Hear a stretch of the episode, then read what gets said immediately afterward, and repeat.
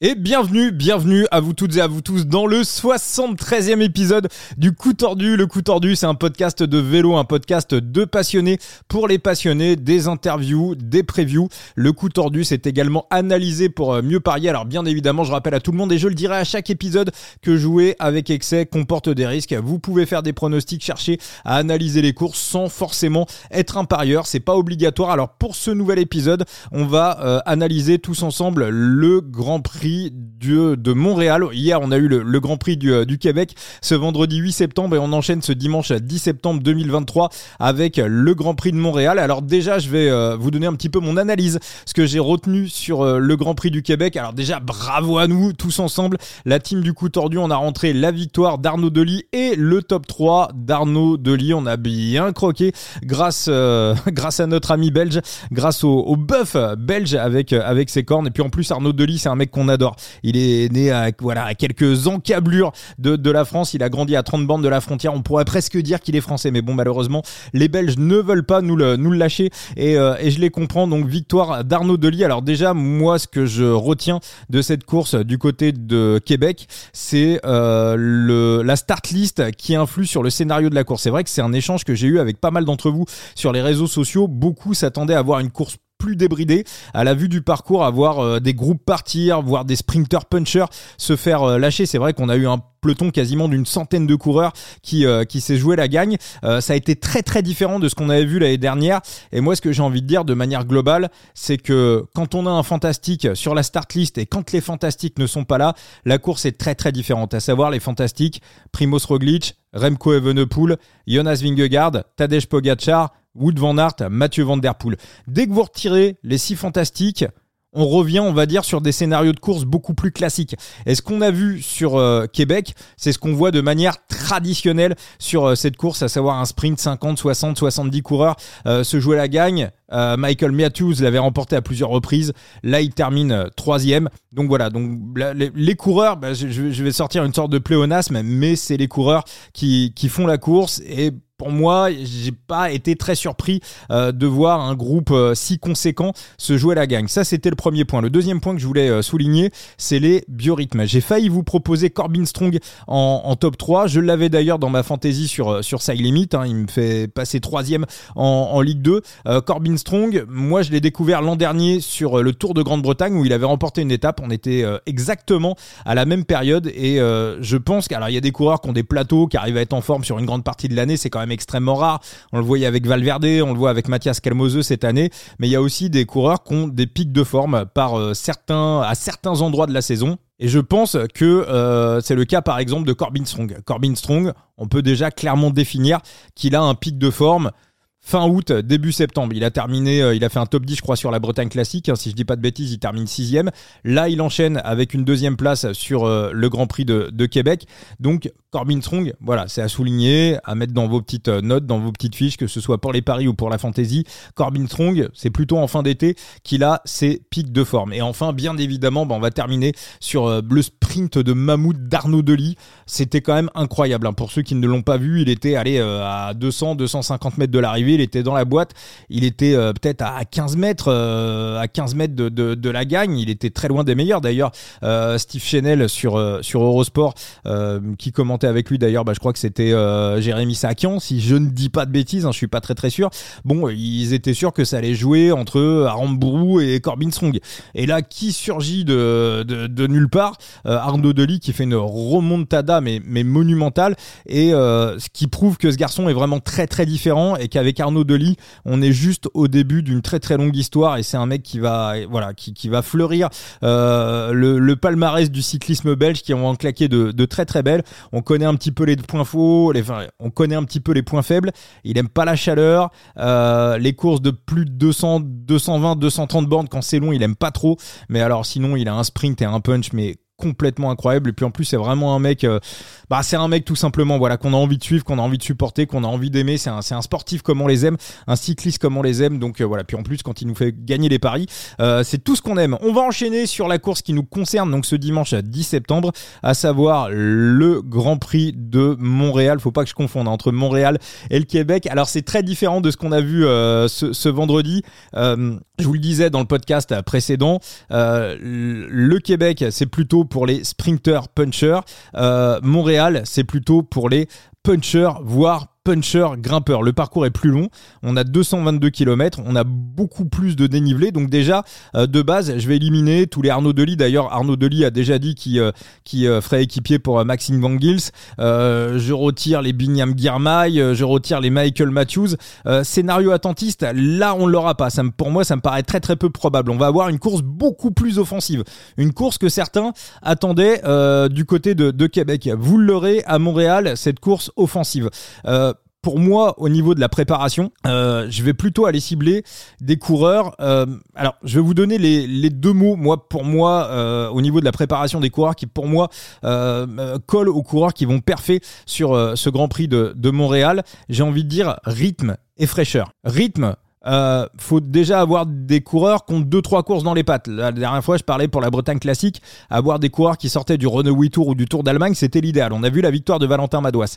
Donc sur ce profil-là, c'est euh, très très bon. Maintenant, fraîcheur, faut pas non plus que ça soit des mecs complètement cramés, à savoir des types qui avant auraient fait les championnats du monde, qui auraient enchaîné avec le Tour du Danemark, qui auraient en plus avant fait le fait le Tour de France. Euh, voilà, une course de préparation au mois d'août, euh, ça me paraît bien. La Bretagne classique, en plus, ça me paraît bien. Euh, charger trop la mule, à un moment donné, ça peut également euh, coincer. Et aussi avoir des coureurs qui incluent euh, ces courses canadiennes dans leur préparation pour les classiques de fin de saison, à savoir les classiques italiennes. Il y a des coureurs qui sont déjà en prépa du Tour de Lombardie et qui ont forcément un pic de forme qui, est en train de progresser. ils ont été en altitude au mois d'août et là, ils, reprennent les compétitions. En a qui ont repris sur le Tour du Limousin, qu'enchaîne, voilà, qu'enchaîne, Tour d'Allemagne, Renault Tour, on les a vus. Et donc là, ils vont commencer à arriver à leur pic de forme. Et c'est plutôt ce type de coureur que je vais essayer de cibler. Un petit mot également de la météo, c'est important, il devrait pleuvoir. Alors c'est vrai qu'on annonçait sur euh, Québec des trompes d'eau, alors on n'a quasiment pas vu de pluie. Euh, il y a aussi des radars météo qui annoncent des trompes de, des, des, enfin des, voilà, de la flotte sur, euh, sur Québec. Donc est-ce qu'on aura de la flotte sur Québec? Je ne sais pas. En tout cas, la plupart des radars météo annoncent encore un temps pluvieux pour ce dimanche. On va aller du côté des favoris de la course. On va aller du côté directement des, euh, des pronostics. Alors le gros favori de la course, c'est Mathias Kelmose. C'est vrai qu'il a fait un truc de dingue dimanche dernier. Vous l'avez peut-être vu sur la classique de Maryland. C'est pas une course World Tour, mais c'est quand même une course où il y avait de l'adversité. Il a foutu 2 minutes 30 à tout le monde dans le dernier tour. Donc Mathias Kelmose, il est très très en forme. Et les books ne s'y trompent pas. Euh, est favori avec une cote à 4,5. Pour moi, la cote est littéralement flinguée. Je m'attendais à le voir sortir à 7 ou 8. 4,5 pour moi, Skelmose, il peut gagner bien évidemment. Il fait partie des favoris. Pour moi, c'est un favori parmi 3, 4, 5, 6 favoris, mais c'est pas l'immense favori. Mathias Kalmose, c'est un excellent coureur, mais pour l'instant, c'est pas Tadej Pogacar, c'est pas Mathieu Van Der Poel. Donc, aller côté Skalmose à 4,5, pour moi, il n'y a absolument aucune value à aller sur Skelmose. Je vais vous donner mon premier pronostic pour, alors bien évidemment, comme dirait l'ami Gilou de Ladbrooks, toutes les idées sont bonnes à prendre. Mon premier prono pour ce Grand Prix de Montréal, je vais aller sur la victoire et je vais y aller en sec. Hein. Ça sera une victoire et euh, pas de top 3 à côté, juste la victoire de Valentin Madouas. Il s'est préparé pour euh, la Bretagne classique. D'ailleurs, je vous en ai parlé. Hein, J'avais regretté de ne pas l'avoir pris parce qu'il cochait quand même euh, les cases. Il s'est pas cramé sur le Renault Tour. Euh, je vois pas pourquoi le pic de forme qu'il a eu sur la Bretagne classique, je vois pas pourquoi il ne se prolongerait pas sur les courses canadiennes. Ensuite, on l'a vu à son avantage sur Québec il était dans le final, il était bien. Même la Groupama a essayé de rouler pour lui, alors que c'était pas forcément un final où euh, qui était entièrement pour lui. Hein. Voilà, il pouvait se faire taper par par des sprinter punchers. Donc là, la course est plus dure, donc ça c'est bien pour Madouas. La course est plus longue, donc c'est aussi bien pour Madouas. Et en plus, il pleut et Madouas. Alors on l'a vu triompher par grosse chaleur, mais euh, Valentin Madouas, c'est un Breton, c'est aussi un mec qui adore la pluie. Euh, pour moi, voilà on parlait tout à l'heure de cote. pour moi, Madouas a autant de chances de gagner que Scalmoseux, quasiment. Euh, est à 4,5, Madouas est à 20. Donc pour moi, en termes de value, il n'y a pas photo. Donc mon premier pronostic, ça sera la victoire de Valentin Madouas. Et ensuite, je vais me diriger sur des outsiders. Euh, mon deuxième pronostic, ça sera un top 3 d'un garçon qui a été on va dire relativement discret cette saison, euh, mais qui a l'air quand même en bonne forme. Il a repris sur le Tour du Limousin. Il prépare les classiques italiennes pour la fin de saison. Il était pas mal sur le Tour du Limousin, donc je pense que sa forme est en train de monter. Pour moi, c'est un parcours qui lui correspond totalement. Rappelez-vous, l'an dernier au championnat du monde, il a failli faire podium. Il était dans le petit groupe qui a été repris par le peloton avec euh, peloton qui avait été réglé par Christophe Laporte, mais euh, Laporte avait terminé deuxième parce que ce petit groupe de quatre coureurs s'était regardé dans le blanc des yeux pendant 500 mètres. Ils n'avaient pas eu l'info le peloton revenait derrière.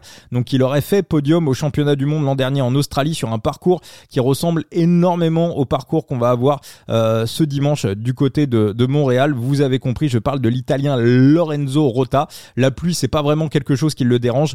Donc mon deuxième prono, ça sera Lorenzo Rota en top 3. Et enfin, je vais aller sur un très très gros outsider et je vous avoue que je comprends absolument pas la cote. Il a terminé septième des derniers championnats du monde. Il a fait dans le top 10, il a fait sixième à l'Arctic North, North. Euh, donc c'est que la forme est, bonne quelqu'un aussi qui tient euh, plutôt bien la pluie, c'est euh, Mathieu Dinam de la DSM. Alors, il est probablement côté euh, CEO parce que pour l'instant, c'est un gars qui a été cantonné au rôle d'équipier. Mais on voit que quand il a un petit peu les mains libres, il arrive à faire des courses énormes, notamment sur les championnats du monde. Rappelez-vous ce championnat du monde qu'on a eu il y a euh, un mois qui a été remporté par Mathieu Van Der Poel, un championnat du monde qui a été extrêmement compliqué où on a eu un nombre d'abandons totalement hallucinant. Euh, Dinam, il termine septième septième avec euh, Stephen Kung, euh, avec euh, voilà. Donc si on retire les fantastiques, parce qu'il y avait que des fantastiques qui étaient devant, on a eu Van Dart, on a eu Van Der Poel, on avait Tadej Pogacar, on a Mats Pedersen qui termine quatrième et beaucoup disent que Mats Pedersen est le septième fantastique. Donc si on retire tous ces gars-là, Mathieu Dinam, bah il fait podium en fait au championnat du monde. Alors là, vous me direz, oui, mais il n'a pas fait podium. Oui, mais sauf que sur la course qu'on a ce dimanche, les fantastiques, ils sont pas là. Il y en a aucun. Il y a même pas Mats Pedersen. Donc, c'est-à-dire que les 7 numéros 1 mondiaux ne sont pas sur cette course. Donc, pour moi, euh, Mathieu Dinam. En plus, à la DSM, on n'est pas arrivé avec un gros leader. On a Lex Nusund qui a été un petit peu malade au mois d'août, qui est en phase de reprise. Lex Nusund peut être aussi, euh, bien évidemment, un bon pic pour euh, cette classique de Montréal. Pour moi, au niveau préparation, il coche pas les cases. Mais alors, Mathieu Dinam, côté en top 3 à 125. 125 pour Mathieu Dinam. Je vous avoue que je ne comprends absolument pas la cote de ce garçon. Alors bien évidemment, je vais pas non plus euh, mettre euh, le, le, le, code EVI, le compte en banque et tout ce qui va avec euh, dessus, mais maintenant une petite pièce sur Mathieu Dinam. Je voilà, je, suis j'étais assez bluffé par son championnat du monde et je suis voilà, je suis, je suis, surpris quand même de, de la cote de ce garçon. Alors bien évidemment, encore une fois, je pense qu'il y a d'autres coureurs comme ça qui sont plutôt en forme, qui ont été complètement oubliés par les bookmakers. Ça aussi, c'est de votre côté à vous de faire votre travail de recherche pour euh, terminer mes pronos pour euh, cette euh, classique, ce Grand Prix de Montréal. Je vais terminer avec un match-up. D'ailleurs, au passage, je voulais remercier les Canadiens qui écoutent le coup tordu. Vous êtes le troisième pays le plus à l'écoute du coup tordu après les Français, après nos amis belges et devant les Suisses. Donc voilà, amis québécois, cet épisode est pour vous et donc je vais terminer avec un match-up Maxime Van Gils contre Julien Alaphilippe. Alors je vous en ai parlé tout à l'heure. Arnaud Delis a dit qu'il allait rouler pour Maxime Van Gils. Maxime Van Gils, on l'a vu placer aussi Arnaud Delis. Il était dans le final du Grand Prix de Québec, donc c'est que la forme va bien. La pluie, c'est pas quelque chose qui le, qui dérange. Euh, par contre, Julien Alaphilippe, lui, la pluie, c'est quelque chose qui le dérange. Hein. Dès qu'il pleut, Loulou, c'est terminé. Ça, même dans ses plus grandes années, dans ses plus grands pics de forme, euh, Julien Alaphilippe ne répond jamais quand il pleut. Donc, ça sera mon dernier prono. Il y a un match-up où Maxime Van Gils est proposé à 2-20 contre Julien Alaphilippe. Euh, mon euh, dernier prono, voilà, ça sera le match-up Maxime Van Gils qui bat Julien Alaphilippe. Donc, je vous fais un petit récap de mes pronos pour ce, Grand Prix de, de Montréal. la victoire de Valentin Madouas, le top 3 de Lorenzo Rota, le top 3 de Matthew Dinam et le match-up avec Maxime Van Gils devant Julien Alaphilippe. Euh, vous aussi de votre côté, bien évidemment, si vous avez des idées, des pronostics, vous êtes d'accord avec moi, pas d'accord, j'ai peut-être dit une connerie dans ce podcast, c'est pas très très grave.